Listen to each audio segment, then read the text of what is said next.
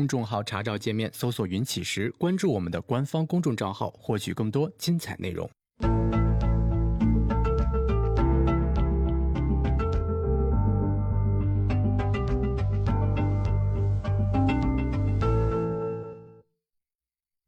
哼，这个很长时间没直播都不熟练了。好，我们重来啊！行到水穷处，坐看云起时。欢迎大家来到静言股市。呃，在我们直播之前哈，先跟大家聊两个事情。呃，第一个呢，就是我我们现在这个着急开始做这个直播哈，嗯，是因为从时间上来说哈，嗯，大概这样，呃，就是大概两周之后啊，如果说有可能的话，可能我爱人要动一个手术，就是。呃，这样的话呢，就等于我我们两周之后，我我就想呢，我们就直接就放暑假了，嗯，就我我就不再回来了，嗯，就动完手术之后去照顾他，然后呢，也到八月份了，对吧？然后就不再回来了。所以呢，这样的话呢，就是我们时间安排上，呃，现在的时间安排是七月十八号啊，我们会去售卖新一批的会员，然后呢，就是从今天开始。呃，大概到下周五啊，这样我们有七天的时间。这七天的时间呢，我总体上跟大家总结一下，呃，我们这半年跟大家聊的东西啊，然后呢，跟大家呃，就是总体上对于后面的学习，你比如说这个暑假期间的自学，就是怎么样安排啊，给大家提一些建议啊，这是总体上这。一段时间的直播内容啊，这个很遗憾，我们的直播大概只能够持续两周多一点。啊，也就是说，呃，我们这个从今天啊到下周五，这是正常的七天直播，呃，然后呢，从十七号开始呢，我们会做会员活动。啊，在会员活动期间呢，我们尽量的去正常做直播。啊，大概到周五，也就是七月二十一号。然后我们结束直播，结束我们今年上半年的工作，然后我去陪爱人去做那个手术，啊，就大概是这样的一个时间安排。首先跟大家说一下，呃，第二个呢就是啊，就是就说这个之前很多人问这个会员发售的事情啊，就是七月十八号这个时间已经确定了。呃，第二个事情哈，就是呃，我们呢这个呃在呃。六月末的时候啊，这个优酷的频道会员停止发售了啊，就是它整个把这个商业模式呃给关掉了，呃，然后呢，我们是这个之前也跟大家提前说了很久哈，就是建议大家不要去这个再去购买了啊，因为它后边要停了，停了之后怎么做呢？这个我我我跟振兴我俩也其实也稍微有一点点分歧啊，当然最终是这个振兴的意见占了上风啊，这事儿大家也都知道了哈。那这样的话呢，我们自己去发售频道会员啊，然后呢，在本期直播结束之后，然后我们开始自己去发售频道会员，然后呢，在呃从明天的直播开始啊，这个我们的直播就只能自己的频道会员能够去看到直播回看啊，我们会把这个相关的内容放到百度云里面，然后呢分享给大家，然后大家自自己去下载去看就可以了。嗯，在我们自己这个频道会员里边呢，振兴呢大概是这样的一个设计啊。首先呢，就是做一个稍微的一一点点小的改动，就是我们每次直播的时候呢，我会建一个文档，然后呢，主要的内容我会放到文档里面，这个文档也会每天直播结束之后发给大家啊。这样的话呢，大家呃有时间看视频，没有时间呢看文档，同时呢。你在看文档的时候也知道哪些重要，哪些不重要啊，然后也可以有选择的去看视频。那这是呃第一个改动。第二个呢，就是说会建一个群，啊，这个呃大家在群里面呢就可以去进行相互的讨论啊。然后呢，呃振兴想呢就是说可能我也需要就是每周呃特别的安排一点时间去跟大家做互动啊。这是第二个。第三个呢就是我们嗯不定期的。啊，可能以月为频率吧，啊，也会给大家做一些呃内部的视频直播啊，这是总体上的三块内容。呃，然后呢，我们今天直播结束了，这个振兴就会把呃就就会在公众号把这个相关的内容给推送了，然后大家看一下，呃，了解一下就可以了。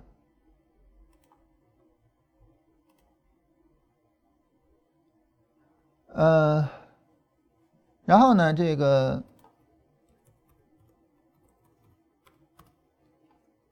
然后呢，我们今天呢就开始今天这个内容啊，振兴帮我扫一下。然后那个，我们今天呢是跟大家聊学习这个话题啊，我们后边这七天的内容哈，我每天准备了一个话题跟大家聊啊，今天呢是第一天啊，我们来聊第一个话题，呃，就是关于呃学习，就是。我们怎么样才能够更加高效的啊，更加有效的去进行学习啊？这是我们今天要跟大家聊的。呃，关于学习这个话题哈，呃，如果说大家自己要去读书的话，啊，然后你可以这样，就是在豆瓣里边哈，你直接进入到豆瓣的官网，然后在豆瓣里面呢，就是点读书，就进入到豆瓣的读书的相关内容。在豆瓣读书里边哈，这个大家。看右方啊，这儿有一个热门标签啊，你点开就是所有热门标签，然后这样这样可以去搜索标签，然后你就可以去搜索，比如说像呃知识管理啊，或者是直接搜学习啊，然后呢，他会给你推荐一大堆，就是就是跟这个东西相关的呃书啊，然后呢，你可以从中找一些你认为呃这个内容相对来说啊。比较合适的一些书，然后去看一下，嗯，然后在今天的最后啊，就是在今天这个文档的最后啊，我也会给大家推荐一些我认为比较好的书，然后我会把推荐理由简单的附上，啊，这个呢就不跟大家多说了啊，然后我就直接附在这篇文档的最后就可以了。然后大家呢，如果说要找自己喜欢的书，就可以以这种方式去找，然后你就去搜这些标签啊，然后找到跟它相关的啊，这这是一个搜索书的。一个很有效的方式啊，顺便跟大家说一下。好，说完了哈，然后呢，我们就开始跟大家聊我们这个要跟大家聊的内容了，就是呃，我们怎么样去有效的学习。但这个其实我们应该首先去明确一点，就是我们究竟为什么要学习？其实说白了哈，这个好像是一个就是没有必要去讨论的话题。那我为什么去学习呢？那当然是为了能做好交易嘛，对吧？但是呢，我们仔细的去探讨一下这个问题，其实对于我们来说有极大的启发啊。当然，我们来探讨一下，来看一看，就是首先这个目的哈，我们学习是为了更好的做交易啊。这个对于这个来说哈，这一点毫无疑问。好，我们从这个毫无疑问的前提去出发。进行我们的推导啊，然后大家会发现后续的一系列有意思的东西。首先第一点，啊，那么当我们啊这个没有有意识学习的时候，啊，那么我们是怎么做交易的？其实这是一个非常重要的问题。啊，这个非常重要的问题能够告诉我们，就是我要学习的时候，我怎么样去学习？所以我们首先要问的就是，就当你没有学习的时候，你是怎么做交易的？啊，我之前之所以亏损，这亏损是因为什么呢？那么对于我们来说，我们当然知道这个，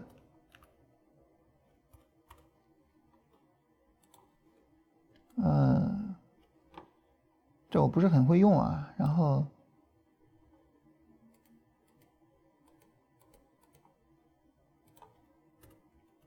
算了吧，我还是用冒号吧。这个就是当我们没有有意识去学习的时候，怎么去做交易的这个问题，当我们去思考的时候，你就能够发现自己过去的问题所在，然后你就知道我在学习的时候，我要去有意识的解决这些问题。那么，当我们没有意识有意识学习的时候，我们怎么做的呢？嗯，说白了哈，就是靠经验去做。啊，靠经验去做。这个时候大家可能会觉得很奇怪啊，说你看哈，这个。我之前没接触过交易，我刚一进入市场，我哪来的经验呀，对吧？我没有经验，那这个时候怎么谈得上靠经验做呢？那么，在没有进入市场的时候，我们的经验从何而来呢？啊，我们在这里说一个很重要的概念，就是在没有进入市场的时候，我们的经验从何而来？答案是从生活中来。这是一个非常让人诧异的答案，嗯，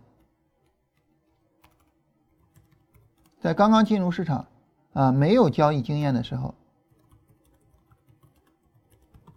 我们的经验从何而来？从生活中来。但是你说这个生活跟交易，它很明显不是一个东西。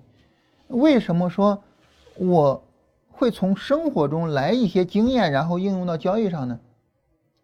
啊？其实一个非常简单的处理方式啊，就是移植啊，我们把经验直接就移植过来，啊，就是一个非常简单的处理方式啊，就是移植啊，我们直接移植生活中的经验。我们举一些例子，大家就明白了哈。举例啊。这个比如说黑胶激流，啊，这个例子我经常说哈，黑胶激流怎么做？不会，啊，但是呢，我会黑胶牛柳，好，一样做就可以，啊，这就是经验的移植，也就是说我没有做黑胶激流的。经验，但是呢，我可以移植做黑胶牛柳的经验啊，这是一个呃非常简单的例子啊，大家能明白就是移植是个什么概念。好了，当我们说清楚了这个移植是什么概念的时候呢，那么我就开始跟大家举什么例子了呢？举我们在生活中经常经常啊有这种这个。经验移植的这种习惯的例子，啊，比如说我们举一个什么例子呢？举例二啊，就是之前在天涯里边哈有一个非常非常火的帖子啊，大家应该有印象啊，或者说有人看过，或者说有人听说过，就是寒门再难出贵子那那篇文章，啊，那么当时呢，在这篇文章里面，它有一个什么细节呢？啊，文章里有一个细节。就是，呃，从大学生处理啊这个事情的方式啊，可以看出他的出身啊。比如，我我我按印象说了哈，这个这个文章很早看的了哈。比如说，早到的啊，早到的啊，但是呢，什么也不做。因为他什么都不知道做，啊，就在那里干等着。那么农村来的，啊，这个我感觉好像膝盖上中了一箭哈。那再比如说呢，这个侦察地水的，啊，那么就是什么家庭出身呢？就公务员家庭出身，啊，因为他父亲他母亲是这样的一种行为方式。再比如说跟所有人打招呼，啊，然后呢，这个见面熟的，啊，那么往往来自这个叫商人家庭，啊，再比如说呢，就是跟任何人都不打招呼的，啊，就是比较清高的，啊，来自知识分子家庭。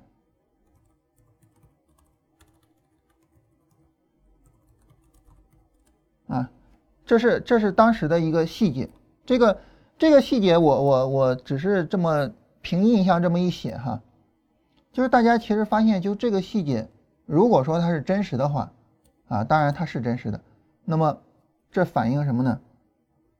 这反映我们所有人会把自己习惯的行为方式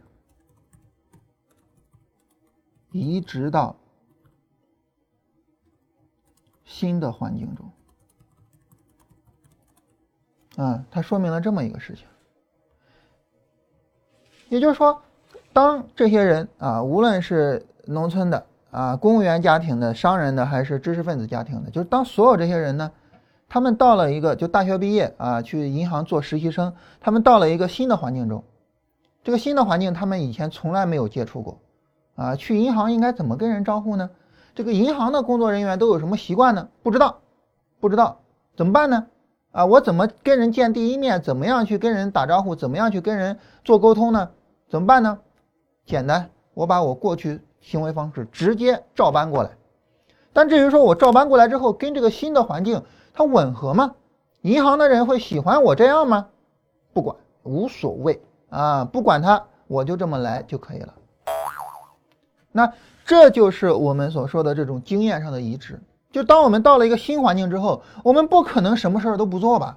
啊，实际上这个什么事儿都不做也是做事情的一种方式，对吧？你就像他说那个农村来的啊，早到但啥也不干啊，这就是这个这个这个呃一个一个行为方式啊。也就是说，当你到了这里边之后，你必然要做一些事情，包括你什么都不做。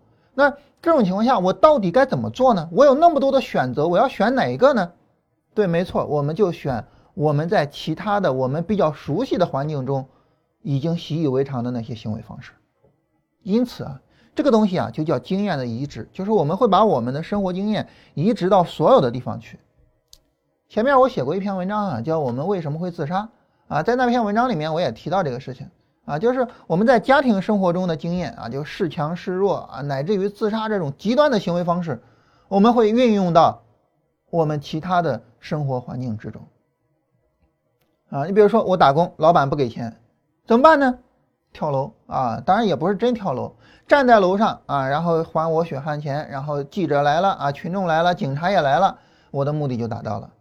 那这种行为方式其实跟家里边这个吵架，老太太说：“哎呀，我不活了”，其实是一个道理的，都是一种行为方式，这就是经验的移植。好了，那当我们说完这些之后呢，我们就开始想了啊，那么我们开始反思。反思什么呢？反思就是我们的生活经验移植到市场中有什么表现啊？当然，这些表现它为什么会带来亏损啊？这个就是顺理成章的一个呃直接的下一个问题啊。我们首先要考虑的就是移植到市场中有什么表现。我们想想我们的生活经验都有哪些？啊，这个时候我们一想，哎呀，太多了，太多了，那怎么样呢？那我们就找一些最根本的生活经验，啊，也就是说，我们去找一些最根本的行为方式，啊，我们想一想这个问题，就是，呃，我们比较根本的行为方式。那我们想，我们要找我们比较根本的行为方式，它取决于什么呢？它取决于我们遇到的。大多数事情，也就是说，我为了把这些事情做好，养成了一种行为习惯，然后这种行为习惯就是我们比较根本的行为方式。那么我们遇到的大多数事情都是什么事情呢？我觉得大多数事情呢分成两大类，第一大类呢是成功率极高，啊，这个但一旦失败，后果极惨的事情。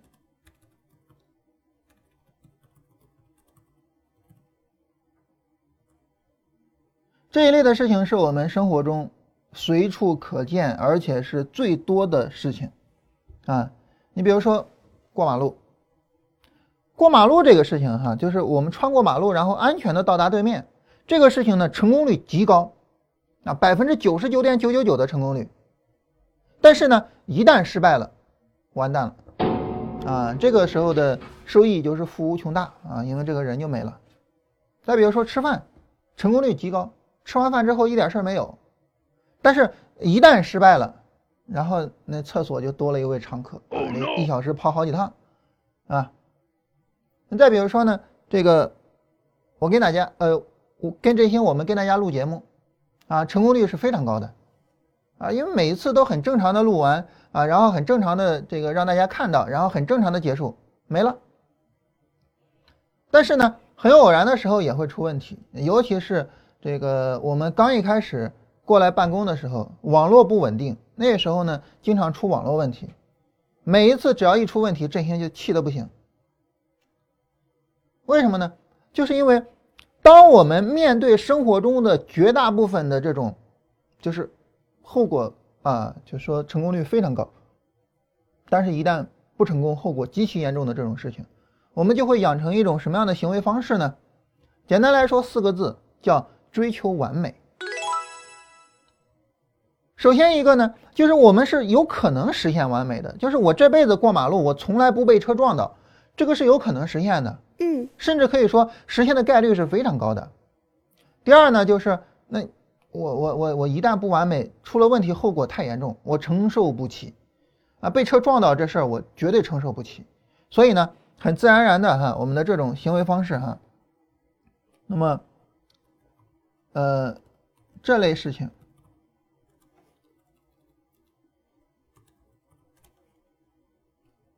带来啊追求完美的行为方式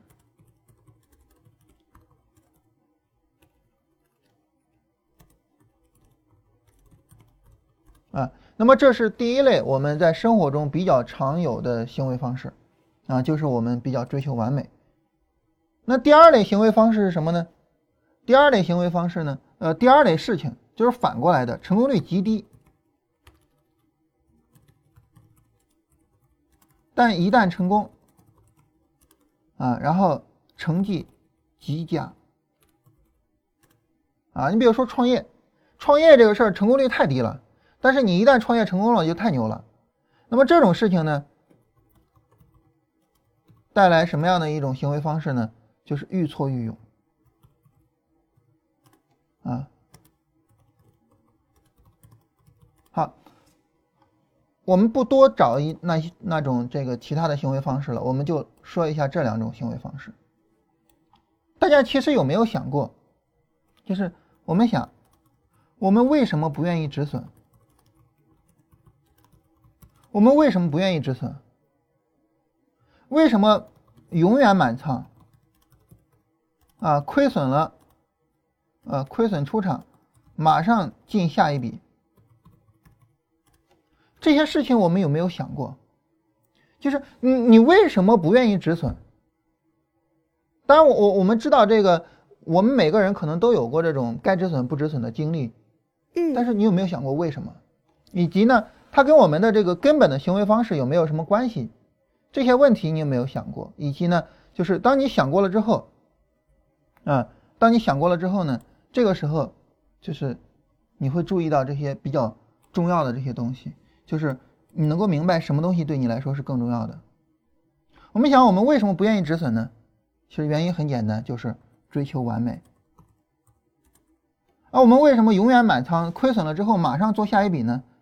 原因也很简单，就是愈挫愈勇。啊，这是很简单的一种行为方式。所以很自然而然的，就是为什么我们在市场中会有这样的表现呢？原因在于我们生活中就是这样的表现。而我们之所以，啊，之所以说，呃，在市场中这么做，就是因为我们的一个基本的行为方式，就是我们做经验的移植。所以，当我们没有意识去学习，没有说我主动去学怎么做交易的时候，我们是怎么做交易的呢？简单来说，就是靠生活中的经验去做交易。那这个时候当然是不靠谱的，啊，这样当然是不对的，当然不靠谱，啊，因为什么呢？因为这个此处的经验在彼处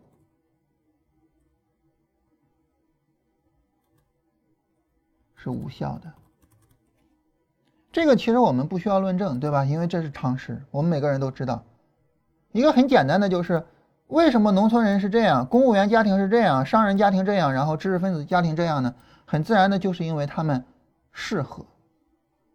嗯，如果说一个知识分子见了谁都跟人打招呼啊，斟茶递水的，你不会觉得有问题吗？如果说一个公务员见了上司啥也不做，就在那儿干瞪干瞪眼，你不觉得有问题吗？所以他们之所以形成这样的行为方式，是因为适合他们自己，而一旦串了啊，一旦串了啊，我们有一个词儿叫儒商，对吧？就是又是知识分子，又是商人。那这个时候呢，你说你到底该怎么去跟人处理呢？就比较容易有问题。所以呢，就是经验实际上是不能够胡乱的去移植的啊！你胡乱去移植，实际上会带来问题的。但是我们没办法，我们你刚一进上市场的时候，嗯，你又没有交易经验，你怎么办呢？只能移植。所以呢，我们一上来，所有人的交易方式都不靠谱，包括我在内啊。这个任何一个人刚刚进入市场的时候，交易方式都不靠谱。但到这个时候就会有一个问题，这个问题就是，那么我们在交易市场的经验有意义吗？啊，这个答案其实很简单哈，就是呃说毫无意义太极端了，啊，那么可以说基本毫无意义，啊，这样的话呢，就相对来说会这个更加准确一些啊，我们不能说毫无意义，但是基本毫无意义，那这个可能是让人懵的一个事情哈。那你说生活中的经验没有意义，这个我还可以理解，对吧？那我到了市场里边了，我在市场里边积累的经验，它为什么还是毫无意义呢？啊，不不，为什么还是基本毫无意义呢？这个就很难让人理解了。原因在于哪儿呢？原因在于哈，就是对于我们而言哈，我们想它经验是起什么作用的？其实经验起的最重要的作用呢，并不是提升你的能力，而是维持你的水平，啊，所以我我们把这句话写一下，因为经验最主要的作用，并不是提升能力，而是维持水平，而是维持水平，啊，所以在这种情况下呢，经验基本上对于我们的成长毫无意义，所以。它对我们的成长基本上毫无意义。也就是说，不要太看重自己的经验了啊！这个动不动的就说多少年的老股民啊，没啥用，没啥意义。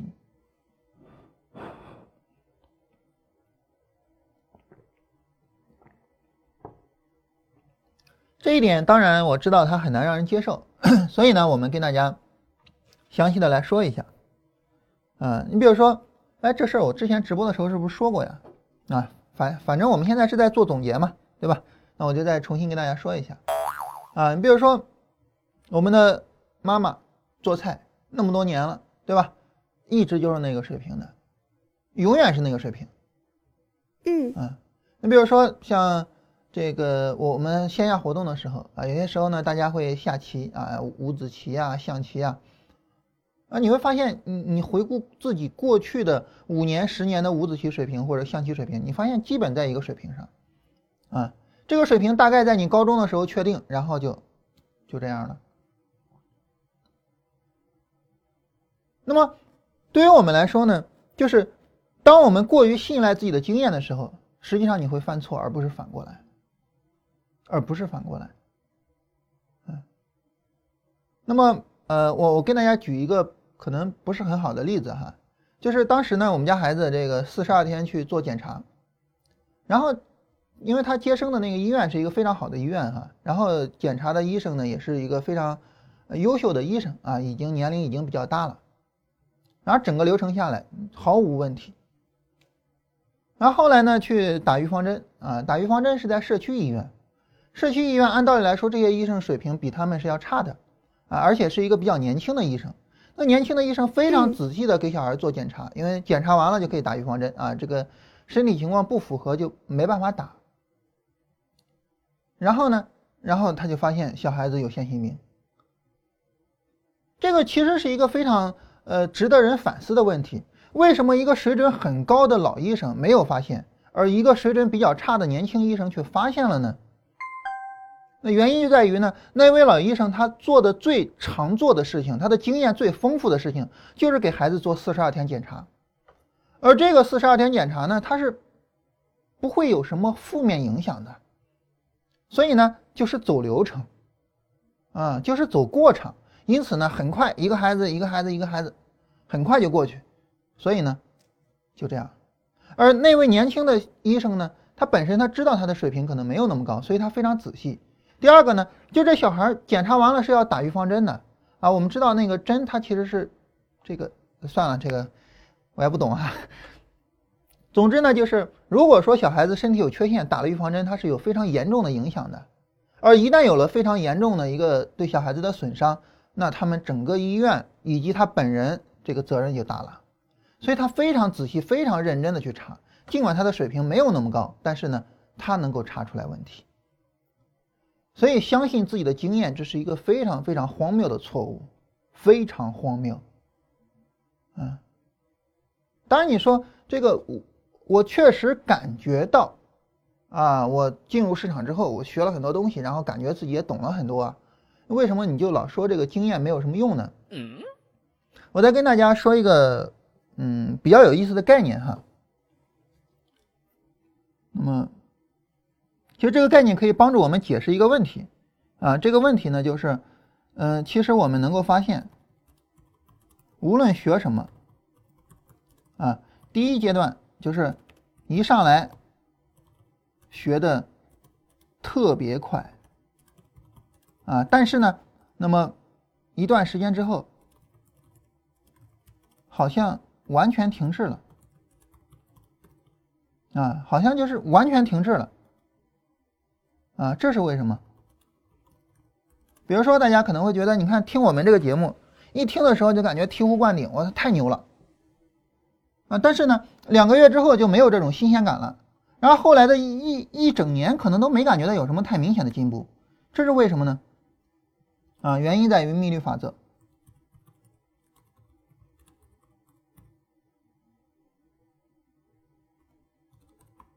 什么叫密律法则呢？我们简单的给大给大家一个图哈。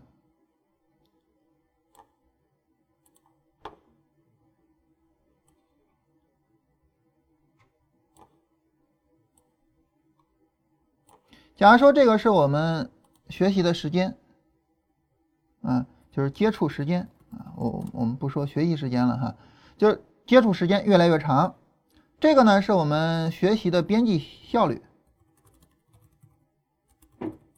啊，当然这儿我稍微的解释一下什么叫学习的边际效率哈。边际两个字呢，就意思是你每增加一个小时的时间，然后呢你能够带来的效果，这叫边际效率啊。当然这儿是零点嘛。那么所谓的密律法则呢，它指的是这样的，就是你的学习的边际效率可能是这样急剧下降的。随着你的接触时间越来越长，急剧下降。当然，这个我我画的这个图可能还不是很准确，准确的图应该是这样的，就是非常非常急剧的一个下降。在你刚一开始接触某一个东西的时候，你的学习的边际效率是非常高的，然后呢，它急剧下降。可能在你接触或者说学习认真的、仔细的学习，可能大概二十个小时之后，你的边际效率已经降低到了你无法容忍的程度，你就会觉得我怎么花了那么长时间，结果学不到什么东西呢？其实这个是很正常的。密律法则可以解释很多的事情啊，你比如说，呃，假如说我们这个图这儿不是学习的边际效率啊，这儿是什么呢？这儿是，比如说。这个收益水平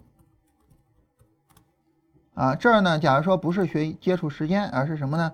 而是人数，你会发现呢，它符合密律法则，就是在市场里面赚钱最多的那些人，呃，就是在市场里面收益最高的那些人，收益极高，但是呢，人数极少啊。然后，关键是它的下降不是平稳的，不是说，不是说随着收益水平的。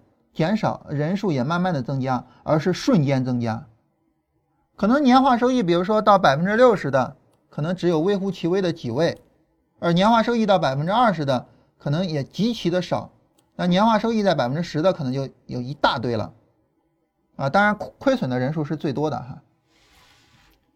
所以，密律法则能够帮助我们解释很多的事情。这个世界上有很多的事情是呈现这种密律分布的。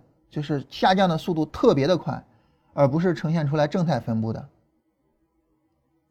所以在这种情况下呢，那么很自然的呢，就是你发现你刚接触一个东西的时候，比如说你刚开始玩那个王者荣耀的时候，当然我没玩，我也不大清楚哈，但是我猜想是这样的：你刚开始玩王者荣耀的时候什么都不懂，然后呢你开始学，然后你发现你进步特别快，然后你就发现你停在了这个水平上。你再增加王者荣耀的接触时间，你再继续去玩王者荣耀，你发现你永远在这个水平上停着，你没有办法再去增加自己的水平了。这个时候是什么呢？就是比如说我可能就是维持水平，就是让经验帮助我去维持水平了。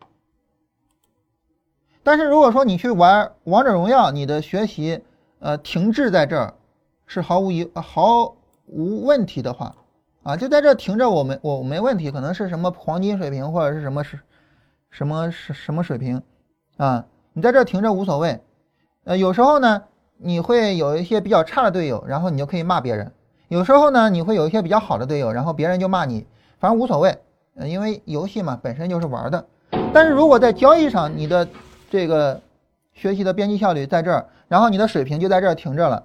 如果在交易上是这样，那你就完蛋了，那就完蛋了。为什么呢？为什么呢？因为说白了你会亏损啊，说白了你会亏损。所以呢，我我们必须要提升，我们必须必须要提升，我们必须超出这个水平去，我们必须超脱自己的经验。所以第二点就是我们要强调的，就是我们要超脱经验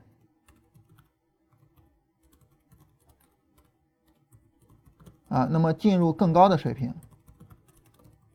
那么超脱经验进入更高的水平，那这个水平是什么呢？简单来说就是我不靠经验去呃做交易啊，我我我不再去追涨杀跌，我不再去这个这个怎么样，我去怎么样呢？我靠知识。我靠知识，简单来说呢，就是知识，啊，就是经验的总结，以及经验的演进。在这里，我们简单说一下哈，经验的总结呢，它是一个归纳法的概念，啊，而经验的演进，它是一个演绎法的概念，也就是推理，啊，这两者都是非常重要的。如果说我们仅仅是通过经验去进行归纳，啊，那这个时候呢，我们所能够得到的知识其实相对来说也没办法很难深入下去。你比如说，我说一个最简单的例子，就是我们通过经验，我们能够发现天上是有电的，但是天上的这个电，我怎么样让它来到人间呢？没办法，所以我们只能说什么雷公电母之类的那些东西，但是你没办法来到人间，啊，那么。所以呢，这个演绎法其实也是一个很重要的部分。换句话说，就是逻辑推理，啊，逻辑思维，这是一个很重要的部分。那么这个部分能够帮助我们更加深刻的认识到一个事物的更根本的地方，啊，然后呢，帮助我们去去处理这个事物更根本的地方。那么这是对于我们来说哈，就是关于知识这个方面。知识呢，因为它要既要有这个归纳，也要有演绎。所以呢，知识总体上呈现为两种特征啊，因为归纳，那么知识呈现的第一个特征是什么呢？呈现出叫做精炼的特征，嗯，你比如说，我们很多人在做股票的时候呢，我们也会有一些这个总结啊，然后早盘如何如何，然后这股票就如何如何啊，然后怎么样怎么样。这些东西呢，都是一些我们说不精炼的总结。怎么样讲叫不精炼的总结呢？就是这些总结太多了，啊，当你总结出来了一百条经验的时候，实际上跟一条是没有什么，就是跟一条都不总结，实际上是没有区别的，跟你没有经验是没有区别的。因为当前这种情况下，你究竟要用这一百条中的哪一个呢？你不知道，嗯，你不知道，所以这个这个是没有意义的。但是所谓的归纳呢，就是我去找那个大概率的东西，我去找最高概率的东西。这个时候呢，知识就会呈现出来一种精炼的特征。而因为演绎，那么知识会呈现会呈现出什么特征呢？就叫做体系的特征。啊，知识会呈现为这个体系的特征。对于我们很多人来讲呢。那么，如果说你发现你的知识不精炼，啊，所谓的不精炼，就是你还在想着一大堆那些呃特征啊，然后这个这个市场走势我给个一百条或者给个什么的，这个说明呢你还没有从呃经验到知识这一步上。嗯，你比如说关于精炼这个词儿哈，我举一个比较简单的例子，什么例子呢？就是在我们那个就是给喜马拉雅做的那个二十四堂交易技巧课上，我在很多的地方我说，就这个地方我们使用一个词去进行总结啊，你比如说什么叫价值投资呢？一个词总结就是安全边际啊，什么去怎么去成长呃这个投资成长股呢？啊，一个词去总结就叫护城河，嗯，那么技术分析的根本。一个词去进行总结啊，就是涨跌轮换啊，然后资金管理啊，它比较重要的地方，一个词去总结叫盈亏仓位比。就我们在很多地方经常就使用这一个词去总结呃整个的我们关于这个东西的认知，这就是精炼啊，这就是精炼。然后呢，这个我们后面马上会在喜马拉雅再发一期节目啊，是讲那个活出最乐观的自己的。那本书其实我反复的跟大家推荐，对吧？然后呢，我们给会员送那本书，送出去了两百多本。对于那一本书来讲呢，那么我们其实基本上也可以总结为三个词，啊，第一个词叫习得性无助，啊，这告诉了我们我们是怎么样变得悲观的。第二个词呢叫解释风格，啊，它告诉我们我们乐观的人和悲观的人根本的区别是什么，啊，最后一个词叫 A B C D E 模式。就是怎么样从悲观走向乐观？你看整本书，整整一本书，你就用这三个词去总结就可以了，没有别的。这三个词你理解了，整本书的内容你完全理解，啊，你既可以去给人解释，你看哈，你现在是比较悲观的，我跟你说你为啥悲观，啊，然后那个乐观的人跟你有啥不同，然后你怎么办？就是从理论到实践全有了，这就叫精炼，啊，那怎么样叫体系呢？体系呢，就是说很多人哈，这个会了一大堆东西，啊，这技术方法什么金叉四叉什么乱七八糟的学了一大堆，啊，也也有很多人是什么呢？就是否认技术方法，否认了一大堆，啊，这个没用，那个没用，那个没用，那个没用。但是呢，我们很多的时候我们忘了一点，忘了哪一点呢？就是我学东西不是学什么没有用，而是学什么有用。那什么东西对我有用呢？对的东西对我有用吗？太阳围着地球转，地球围着太阳转，啊，这两个到底哪个哪个正确？啊，那这个东西对我有用吗？是没有用的，这个东西对于我们没有用的。那什么东西对我们有用呢？其实就是能够纳入你自己的知识体系，并且能够提升你的知识体系的那些知识才是有用的。所以我们要的知识呢，它不仅仅是正确的知识，而且呢是要有用的知识。而一个真正有用的知识，就是能够纳入你的知识体系的那些知识。所以福尔摩斯就说嘛：“到底太阳围着地球转还是地球围着太阳转，跟我有个屁关系，对吧？没有意义，没有意义呢，那么我就没必要去考虑它。所以啊，所以呢，从这个意义上来说，哈。所以从这个意义上来说呢，那么呃，我们在做我们的这个知识的学习和知识的总结的时候，我们要注意一下这两个特征啊，一个是精炼，还有一个呢是体系。比如说，我们既可以选择精炼化和体系的知识学习，那么。也可以在学习的时候注意啊，这个总结知识，然后呢纳入自己的体系啊。注意我说那一句话，就是只有能够纳入自己体系，且能够帮助自己的体系提升的知识。啊，才是真正有益的知识。好，好，这个时候重点来了哈，重点就是两个问题，哪两个问题呢？就第一个问题，什么样的知识能够纳入我的体系，并且对我有益。什么样的知识能够纳入我的体系，并且对我有益呢？我们仔细想一下这个问题：什么样的知识能够纳入我的体系，并且对我有益呢？很自然的哈，这个知识要具有一个特征，就是呃，它的适用性比较强。啊，也就是说，它的对这个有意义，对那个也有意义，就适用性比较强。对这个有意义，对那个也有意义。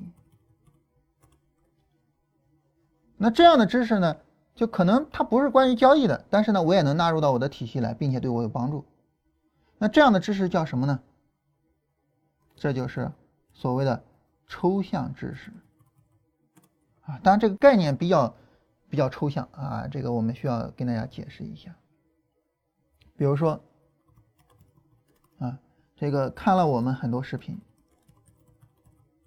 啊，但是呢，自己就是喜欢搞基本面，啊，不喜欢技术面，那么能从我们这儿学到什么呢？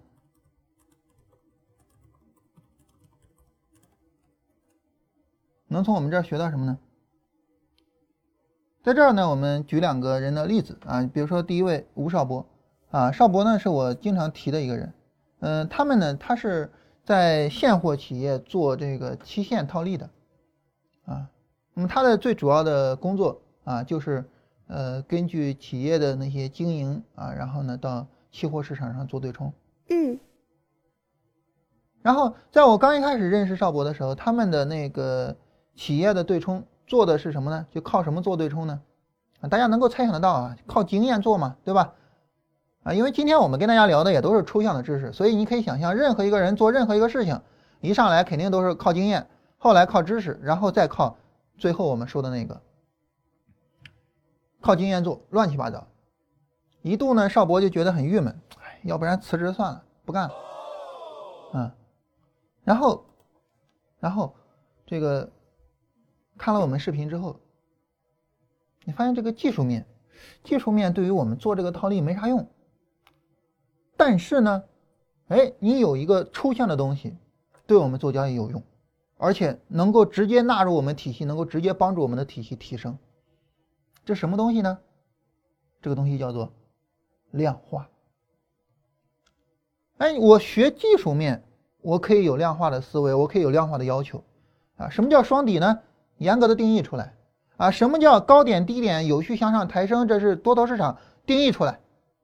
那我做基本面，我是不是也能够有这样的量化的要求呢？这么多的基本面的要素，哪些是重要的？在重要的要素里面，我应该使用哪些因素去进行评估？在评估这些因素的时候，我应该去找哪些数据？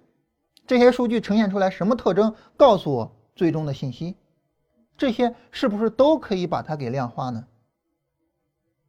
所以后来呢，邵博他们的团队就整个搞了一套量化的做对冲的体系，啊，然后后来这个交易就做的特别好。我我印象中他们说去年反正挣了不少钱。还有呢，就是三条啊，这个这家伙经常在我们文章里面留言，然后再自己再删掉，啊，然后呢，他呢就说也是喜欢搞基本面。啊，股票的基本面，然后呢，他说觉得就整个的这个学这些东西哈，对自己冲击最大的或者说帮助最大的就是量化，因为量化呢，它是一种思维或者说一种习惯或者说一种要求，这个思维习惯要求它不仅仅是对于技术面，它对于基本面也一样，它不仅仅是对于交易，它对于我们生活中的事情也一样，所以这种抽象的东西，这种抽象的知识。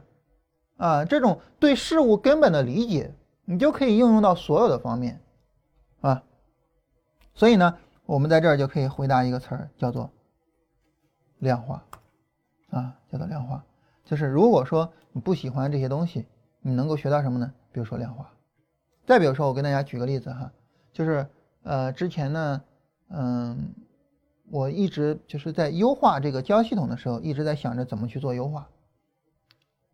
那怎么做优化呢？一直没有什么太好的想法。所以那个时候我就想，我我我应该是从底层去提升自己的呃最基本的对这个东西的认识，而不是从表层上去说这个交易系统怎么回事，那个交易系统怎么回事。我应该去找到一种思维方式，或者说交易的呃这个交易系统的处理方式，它能够去处理所有的交易系统。好，毫无疑问，这样的知识一定是抽象知识。我怎么去学呢？怎么去找呢？当时也没什么太好的思路，但是整天去思考这个问题。后来呢，呃，看那个《中国好声音》啊，《中国好声音》是一二年第一第一季嘛，啊，然后在一二年的时候看第一季的《中国好声音》，那个时候呢，这个《中国好声音》它有那些就是没有被选上的人啊，然后呢，这个或者说选上了之后呢被剪辑掉的人，他后来放到了一个叫完整版还是叫什么版本里面啊，在那个版本里面能够看到很多相关的内容。那么有一个。被选上的人，但是呢没有播他具体的过程啊，叫汪雨林，啊，他在这个呃，就是就是叫嗯那叫什么阶段？盲选阶段啊，然后唱了这个王菲的一首歌，然后自己改编的，然后四个人听的时候就在那儿，什么呀？这是唱的什么呀？没听过，啊，然后听到最后啊，他们才知道了，哦，原来是王菲的那首。执迷不悔。然后当四个人转过来之后，哈，他们就跟汪雨玲说这个事情。然后当时呢，庾澄庆就说：“哈，说这个我也是比较擅长改编的，但是啊，改编这个事情你要知道哈，它也是有讲究的，你不能乱改编，你不能改编的一首歌它尸骨无存吧？啊。”所以呢，这个当时呢，刘欢，哎，听了之后说，他说我比较认同哈林的说法，啊，就是你稍微的往回搂一搂，啊，不要改编的太过分了，因为唱歌这个事情说白了是要跟观众互动的，啊，是你唱着爽，观众听着也高兴才行，但你改编成这么样子啊，改编的这么彻底，观众都不知道干嘛了，那你就唱歌本身就失去了意义。好，我当时突然有了这个想法，哦，原来改一个交易系统，改的最终的底线就是它不能够面目全非。那什么叫面目全非呢？你怎么去定义面目全非呢？你看，说白了这就量化哈。结果呢，当时正好看一本书叫《技术的本质》啊，这本书呢，我们也给会员送了有一百多本，这是对我帮助非常大的一本书。在《技术的本质》里面呢，啊，作者就认为说哈，我们所有的技术。其实都是有一些模块给拼装起来的，啊，你比如说这个电脑啊，它有主机啊，有 CPU，有什么，我也我也不懂哈，反正就是有各种东西。然后呢，你每一个东西，你比如说那 CPU，它可能也是有很多的更小的模块来构成的，一个小模块也是有更小的一个模块来构成的。啊，你比如说这个波音七四七，啊，有五万多个零件，也就是说它有五万多个组件。慢慢的组成一个小模块，一个小模块，一个小模块，然后不断的最终，啊，在这个过程里面呢，他说这些模块有一些呢是叫做核心模块，还有一些呢是叫做附属模块。那么当你去调整的时候呢，你要注意所有的模块之间要相互的搭配好。如果搭配的不好的话呢，它就会出问题，你就需要去调整模块，让他们呃更好的去进行搭配。比如说波音七四七当时呢调整了一个什么东西。我忘了哈，然后呢就会导致那个螺旋桨会把什么东西给搅进去，然后你又需要再去加固那个东西。反正总之，当你调整一个模块的时候，你会顺带着需要顺带着把其他的模块都做一下调整。但是呢，重点在于核心模块是不能调的。当你把核心模块调了，这个东西就不是这个东西了。啊，我当时整个人的状态都不一样啊，明白了啊，算是搞明白了。第一，模块化设计交易系统；第二，在任何一个交易系统里面有它一个灵魂，这个灵魂就是你设计这个交易系统的灵感，以及由这个灵感而决定的核心模块，这个是无论如何都不能动的。第三，要优化交易系统，调整附属模块。第四，在调整的时候注意模块与模块之间的搭配性。好了，这就是调整优化交易系统的根本思路。这个根本思路它是能够运用到所有的交易系统的，而不是只能够运用到。某一个交易系统，这就叫抽象知识。这种抽象知识是对所有的交易系统都有帮助的。换句话说，如果你能理解这个知识的话，它对所有人都是有帮助的。这种知识呢，它的适用性就非常强，这种知识就能够帮助每一个人得到提升。所以我们要学的最根本的是什么呢？就是抽象知识。啊，就是这种抽象知识。所以这是我们这个第一个，就是什么样的知识能够纳入我的体系。第二个问题呢，就是如果我连体系都没有，怎么建立自己的体系？在这里呢，我们给大家两个简单的建议哈，两个简单的呃这个处理方式。第一个简单的处理方式。直接照搬，然后略微调整，啊，所谓直接照搬呢，就是你直接照搬成熟的知识体系，啊，所谓的略微调整呢，意思是你根据你自己的喜好，根据你自己的偏好，根据你自己的需要，稍微的把这个体系调整一下。你比如说，我们的知识体系基本就是。N 字形，然后趋势分析，然后趋势力度分析，然后指标量化，基本上就这四部分没了，就这些，你直接照搬，啊，直接挪过去，啊，使用 N 字形和高低周期结合，可以去分析趋势分析那什么，使用趋势分析可以使用三个级别的互动去进行分析，它俩是同一个大框架下的两个细分模块。啊，所以这两个其实可以最终做成一个，啊，就是做成一个都不知道该使用什么名字了哈。我我们还是两个吧。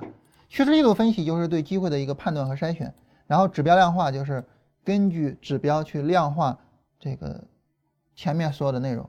总体上我们所有的知识框架就这些没了，就这些，很简单，非常简单，对吧？这么一说，所以你就直接照搬，直接照搬。照搬了之后呢？你觉得？你觉得啊？直接照搬啊？然后，比如哈，你觉得趋势分析太复杂，而且呢，和 N 字形啊这个重合度很高，好，直接删除啊，然后知识体系变为。N 字形，呃，趋势力度分析，指标量化，好了，这就是你的知识体系，这就是你的知识体系。然后呢，当你学一个新东西的时候，你就想这个东西我能不能够纳入到我的知识体系呢？能不能够去这个帮助我更好的去做指标量化，或者是更好的去做趋势力度分析呢？然后，这个知识如果能帮助你做，那好，它对你就有提升作用。反过来就没有什么太大的意义啊！当然，这个没有意义的知识我们就不举例子了哈。这第一个直接照搬，第二从问题倒推啊。所谓的从问题倒推，就是比如说想做好交易，需要处理哪些事情？好，那基本上就是进出场点。啊，然后资金管理，啊，然后这个执行，啊，如果说有可能的话，然后团队建设，就是做团队嘛，对吧？那无外乎就这么些事儿。好了，那么比如说我我们举其中的一个例子吧，哈，就是执行。当然当然这这四个需要分别去问怎么处理哈。那执行怎么处理？啊，四个分别问怎么处理？啊，比如。执行怎么处理？执行怎么处理呢？那么这个时候肯定依托心理学和神经科学，所以呢，学习这方面的知识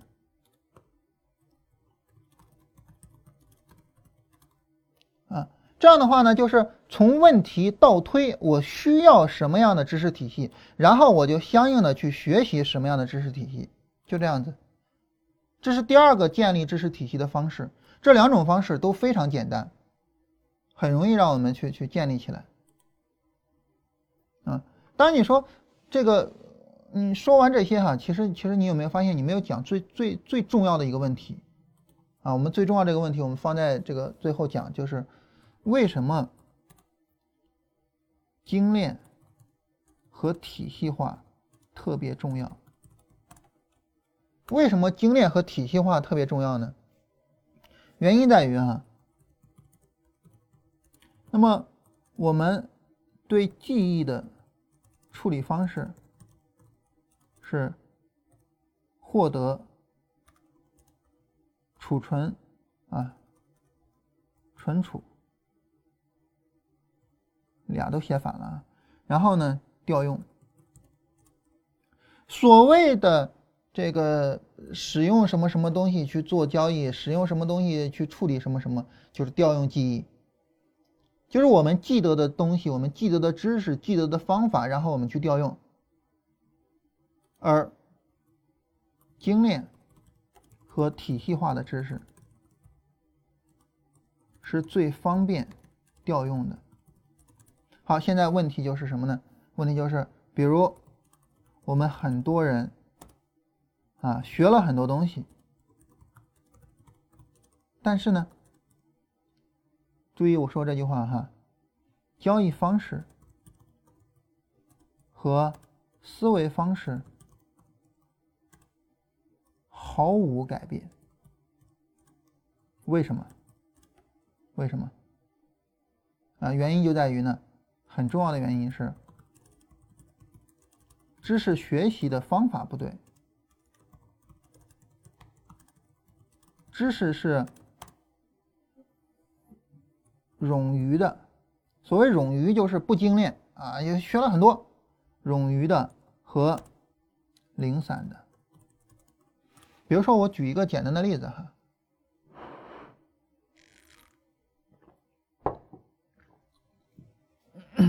我举一个简单的例子。假如说你是一个销售，这个时候呢，你作为一个销售呢，你可能会看了很多关于销售方面的书，然后这些销售方面的书呢，有可能会告诉你怎么样保持自己的精神状态，啊，怎么样跟客户去沟通，啊，然后。怎么样去更好的处理那些事情等等的？那这个时候呢，你会发现，啊，你会发现，这个你的知识就属于是冗余和零散的。你看了很多书，学了很多东西，啊，但是呢，这些东西第一它不够精炼，不够精炼，所以呢，当你面对这个客户的时候，你不知道该使用哪一条去对付他。第二呢，就是它不够体系，以至于说呢。每出现一个新问题，我去面对一个新问题，但是我没有从总体上去思考这些问题。所以这个时候啊，如果说我们做一个销售，我我我，或者说作为一个这个这个写广告词的人，当我们面对这些客户的时候，我们就没办法去很好的做处理。但是你想，我们做销售或者说做广告或者什么，我们最重要的是什么呢？啊，最重要的是打动别人，对吧？那我怎么样去打动别人呢？啊，然后怎么样去打动？一系列的方式。好，这个时候你又发现了，首先第一，你的知识开始变得精炼了。就是当我问你，你作为销售最根本的是什么呢？打动别人，非常精炼，就这四个字儿没了。啊，但至于说怎么打动别人呢？那就是后续的一系列方式，体系化的。嗯，这个时候你会发现呢，就是当你面对任何一个人的时候。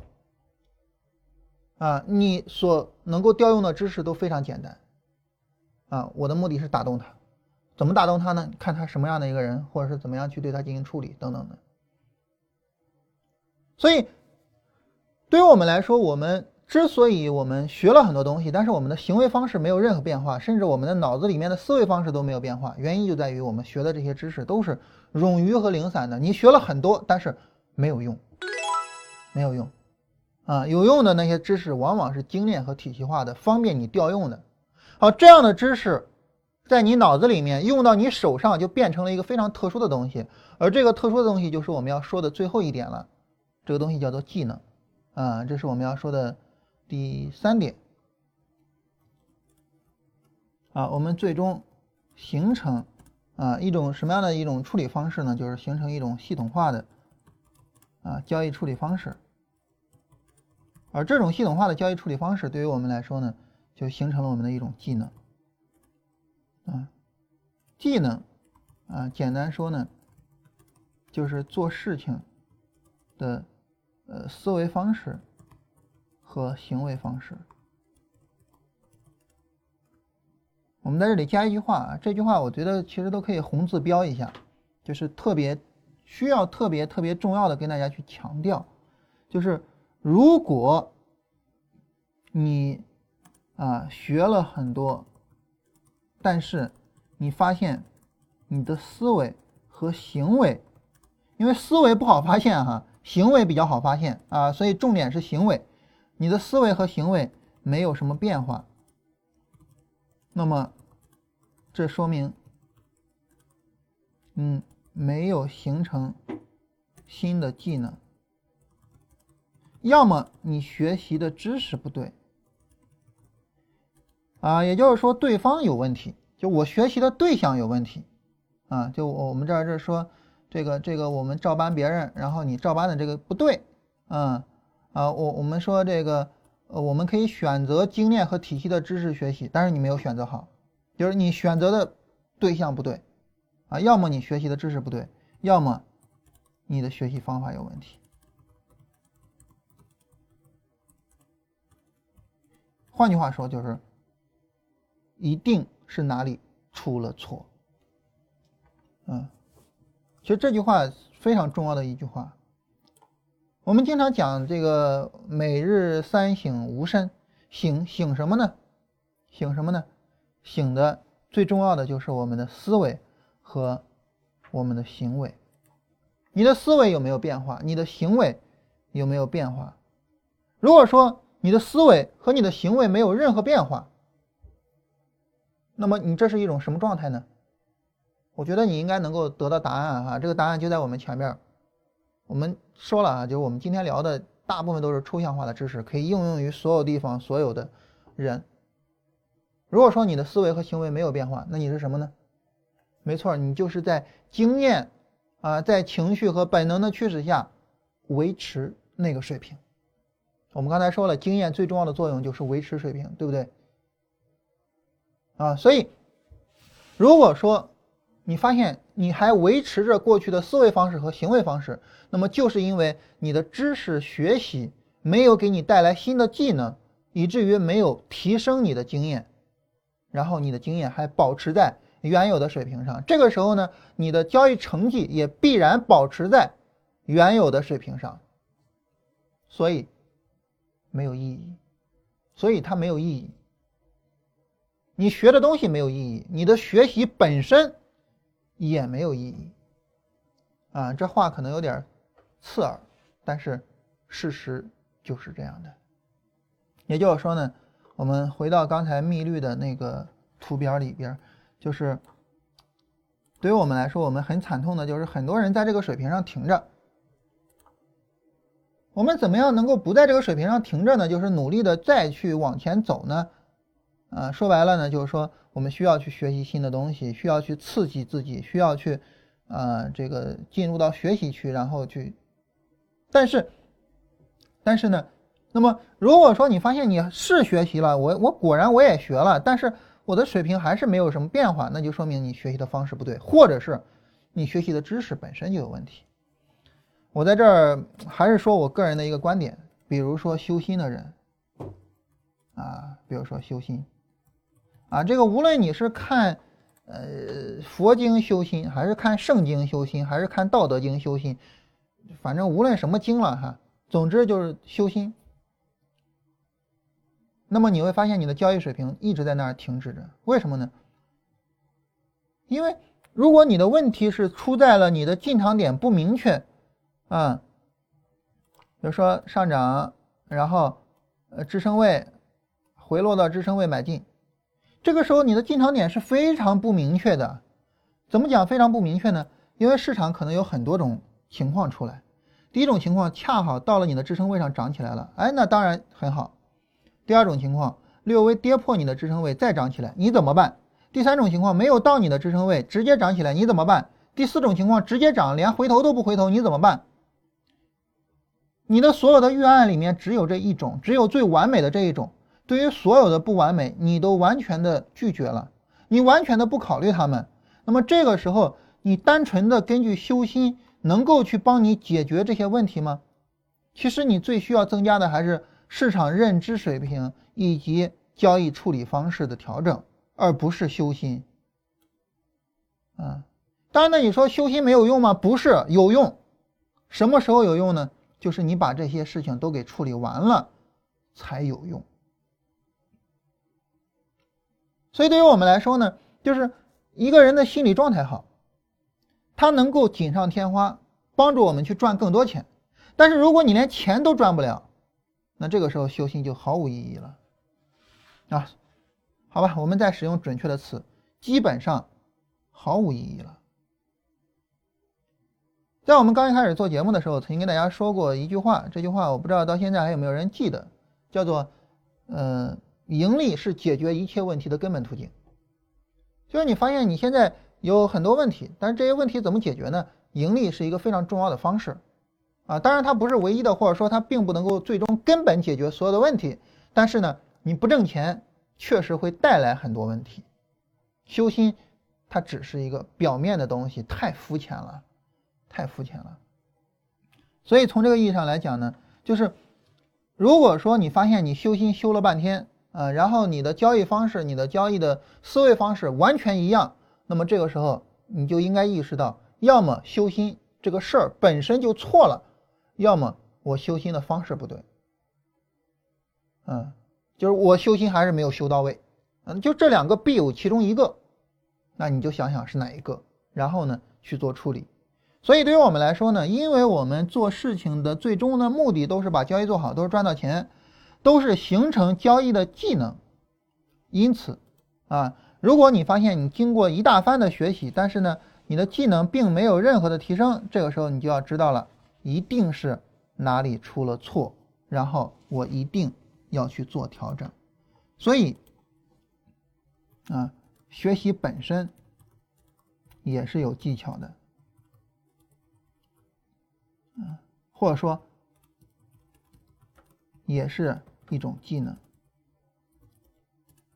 这个事儿我跟振兴聊了一下啊，我说等我们九月份回来啊，我先跟大家，呃，在直播的时候啊，九月份回来在直播的时候呢，我们先跟大家聊一些关于这个知识学习和知识管理的一些东西啊，我们不上来着急的跟大家聊交易方法了。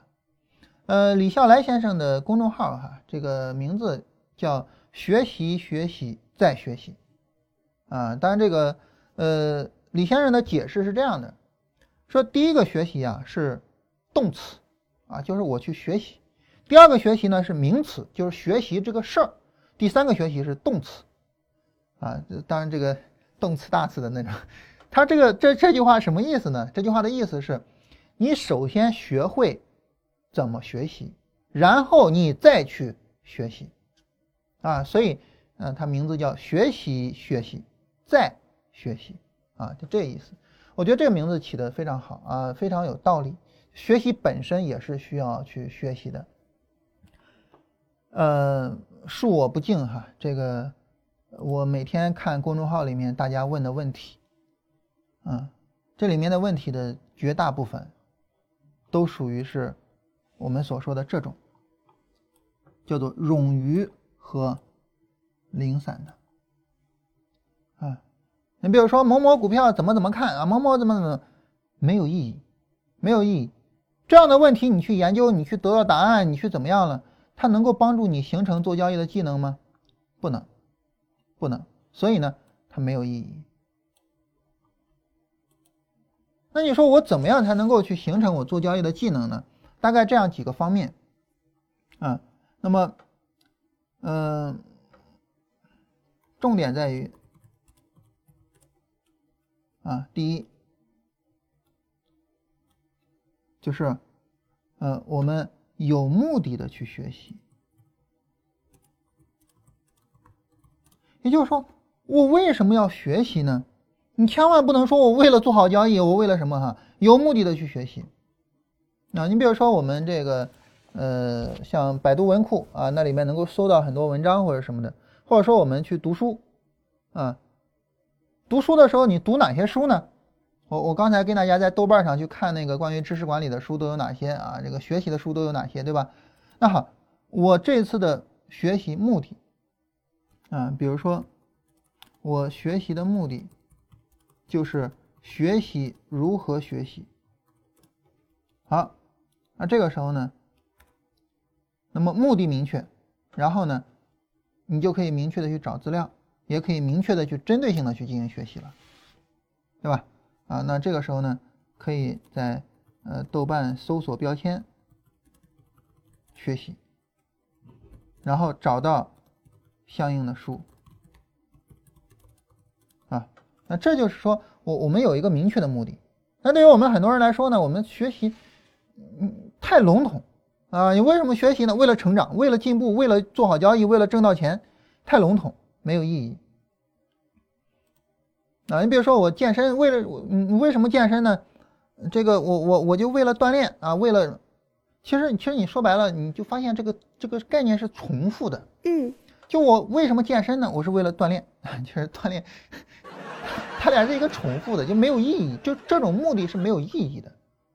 嗯，所以我我们应该去有目的的去去去进行这个学习啊。你比如说，呃，当然这个目的啊，它。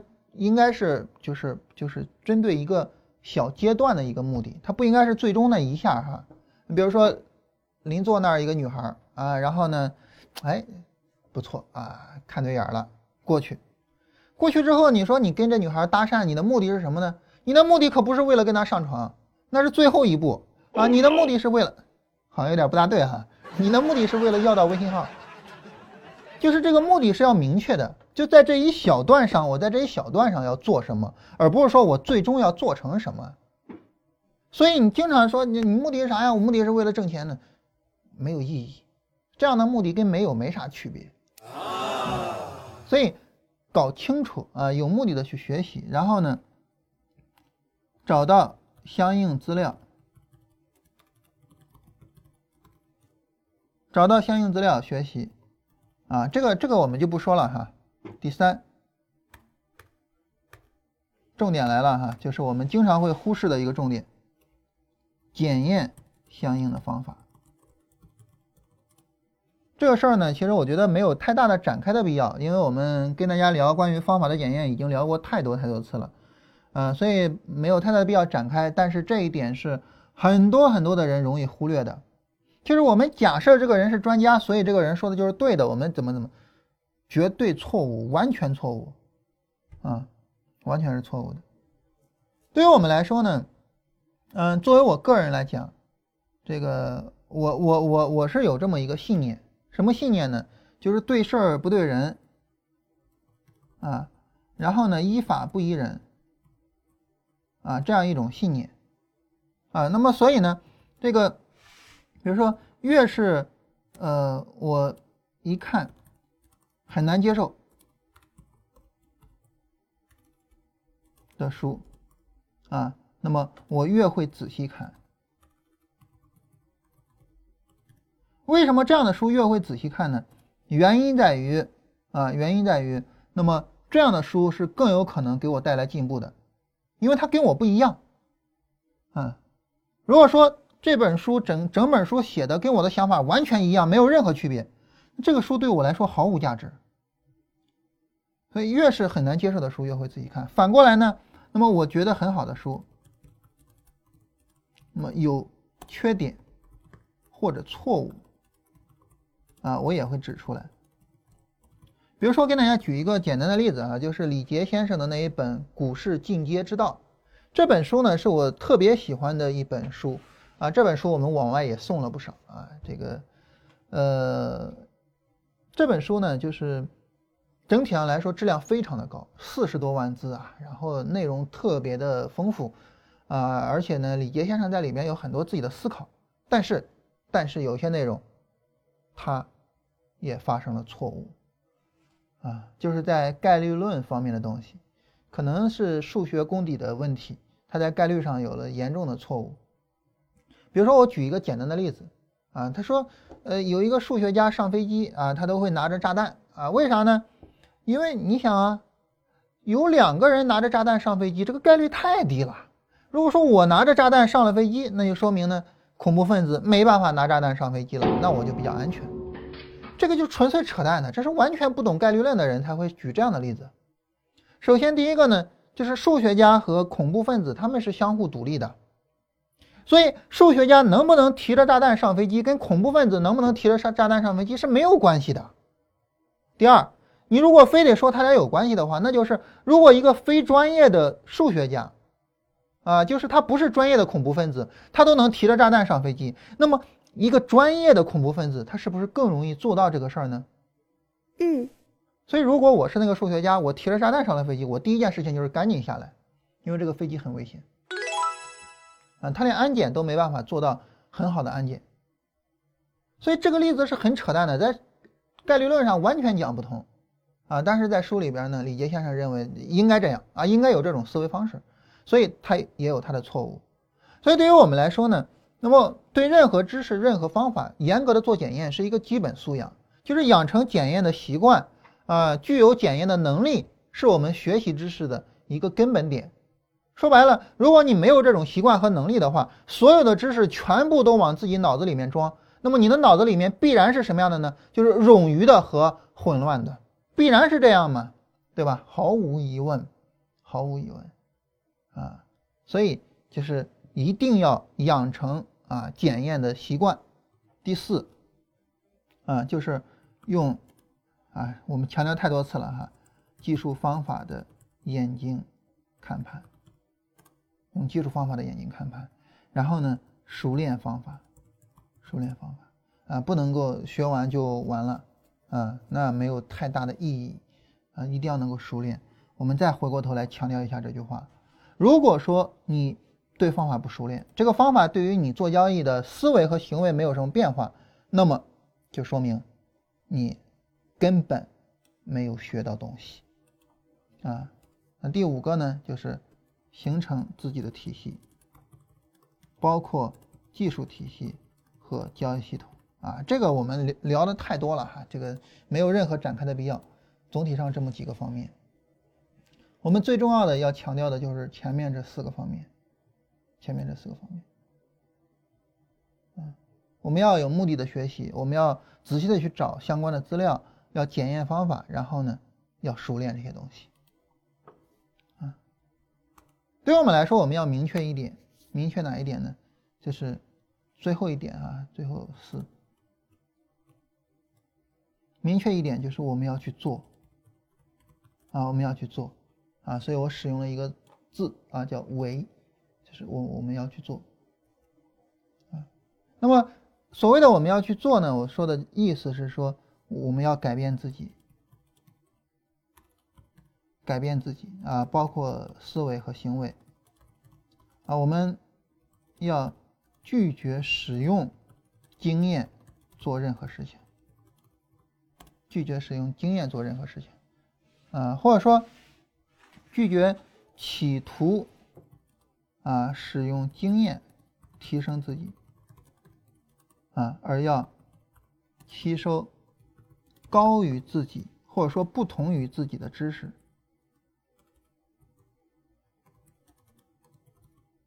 然后提升自己的水平，因为经验是维持水平的，就是经验的意义就在于维持，而不在于提升，所以我们要吸收不同的东西。我们每个人其实都有仰望星空的经验，但是呢，你要让我们原创，我们是没办法原创出来万有引力定律的啊，或者是我们是永远想不到光速的那个恒定的，啊，这些事情我我们没办法想出来，我们没办法想出来，所以对于我们来说呢，我们唯一能做的就是啊，我们去吸收那些知识，我们向牛顿或者爱因斯坦学习，这是我们提升我们水平的。最重要的方式。当然，我们今天聊的这些哈，这个呃，还都是关于一些理念的东西啊。那么这些理念的东西呢，嗯，理解了之后，下一步呢，就是我们要去做啊。我我我我在这聊这些内容里面呢，这三段内容基本上时间大致差不多，但是呢，聊经验这个内容其实聊的是比较多的。原因在于，我聊的经验的相关内容，我相信哈。跟我们很多人的经验是不一样的啊，大大的冲击了我们的经验，所以我觉得很值得去跟大家聊，因为他跟你想的不一样。但是具体的关于知识管理的技巧和方法啊，具体关于呃知识管理的技巧和方法，首先呢，我会跟大家推荐一本书啊，推荐几本书哈。其次呢，就是我们九月份之后回来，啊，然后呢，我们会跟大家一上来先跟大家聊这个话题，就是怎么去做好知识管理，啊，怎么去学习好，啊，这个话题呢，我跟振兴沟通了一下，振兴就说这个感觉比讲具体的方法重要，但是呢，我们现在，呃，只有这么七天的时间啊，我想跟大家从各个方面上做一下总结，所以呢，我们在放假之前啊，我们先不涉及这些内容。啊，大家呢有兴趣可以先看一下我们给大家推荐的书。好，来看一下大家的问题啊。这个今天聊的时间比较长啊，明天注意稍微的搂一搂。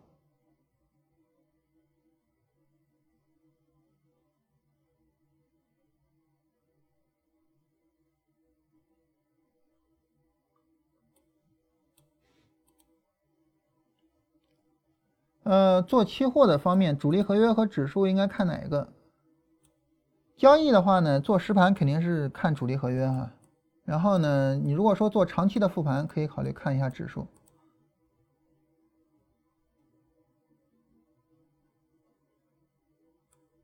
六月二十一号提，呃，六月十二号提到的系统交易，如果优化加上什么，呃，有没有问题？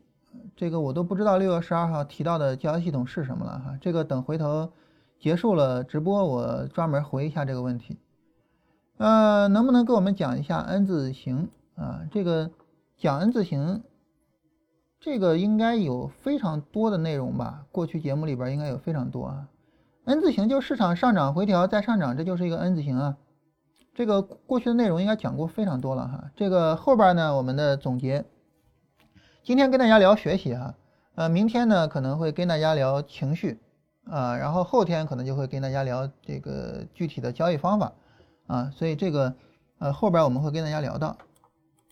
然后三条问了一个问题啊，说这个拒绝使用经验啊，和我们做复盘是不是有这个矛盾的啊？因为我们使用历史数据去进行复盘啊，这个呢就是根据过去的走势去进行检验啊，那它跟这个经验它是不是有矛盾的呢？在这儿呢，我们得区别一下啊。所谓区别一下，指的是什么呢？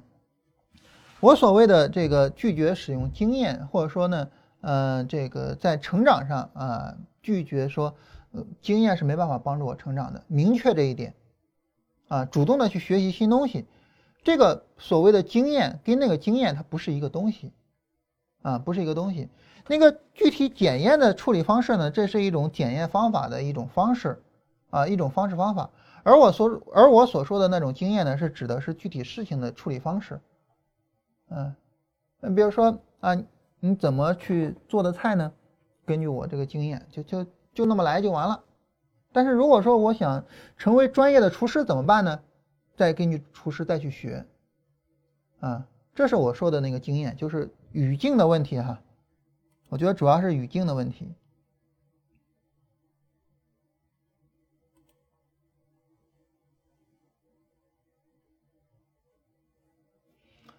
呃，这有朋友问说直播回看如何购买啊？然后我们现在，嗯，因为今天这个聊的都是一些非常理念化的东西啊，可能大家也没有，呃，也没有什么这个，就是呃太多的问题啊，没有太多问题呢，我们今天就到这儿结束啊。结束了之后呢，振兴会在公众号里面发一个推送，嗯，然后呢，大家就可以按照那个推送所说的方式去进行购买直播回看。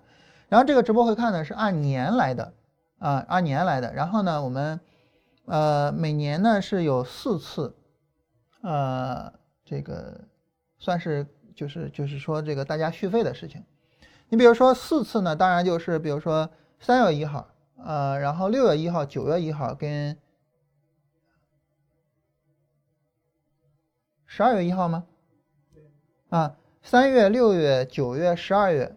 呃，这四个月的一号然后呢是续费。比如说你现在七月六号买了啊，就是到了二零一八年九月一号续费啊，那这样呢等于是中间有两个月的空白。呃，然后假如说你是十月一号买了，呃，你就是到二零一八年的十二月一号付费，啊，呃，续费，就就大概这个意思，因为主要是没有太多的时间去进行这个维护和处理哈，这个跟大家直接论季来。三条那个问题，呃，三条觉得我我我回答的能行吗？最主要的就是使用语境哈，就是。根据历史去进行复盘啊，这个呢，它不是说经验啊，而是一种呃检验的方式。而我们的这个嗯所说的经验，指的就是我按照我自己惯常的啊，我已经很熟练的、很习惯的方式方法去进行呃做事情的处理啊，这叫做按照经验去做事情，就是它两个是不是一个概念的哈？你比如说哈，举个例子，就是像在医学上啊，我们刚才提到这个医学上的事情哈，就是给小孩子检查身体啊，然后呢就过啊，行行行行，可以可以过过过过过，然后这就是按照经验，就是非常快速的去处理啊，就会容易出问题。但是呢，在医学研究上呢，他们也会根据过去的数据啊，比如说临临床检验，根据这些数据去进行确定啊，这个药行不行啊？啊，它跟以前的药相比，它的效果有没有得到提升啊？这就是根据数据去进进行处理信息，这是两种不同的东西，啊，或者说是两个语境下的东西，这不是一个概念的，啊，那说差不多明白，行，那我们今天就到这儿啊，然后我们今天这一期的直播，呃，在优酷上免费放出来，然后从明天开始啊，包括今天的文档啊，这个都是提供给直播回看团啊，然后在百度云里面。好，那我们今天就到这儿，然后明天早晨的十点，我们跟大家聊一下情绪这个词儿。好，我们七天的时间跟大家聊七个词。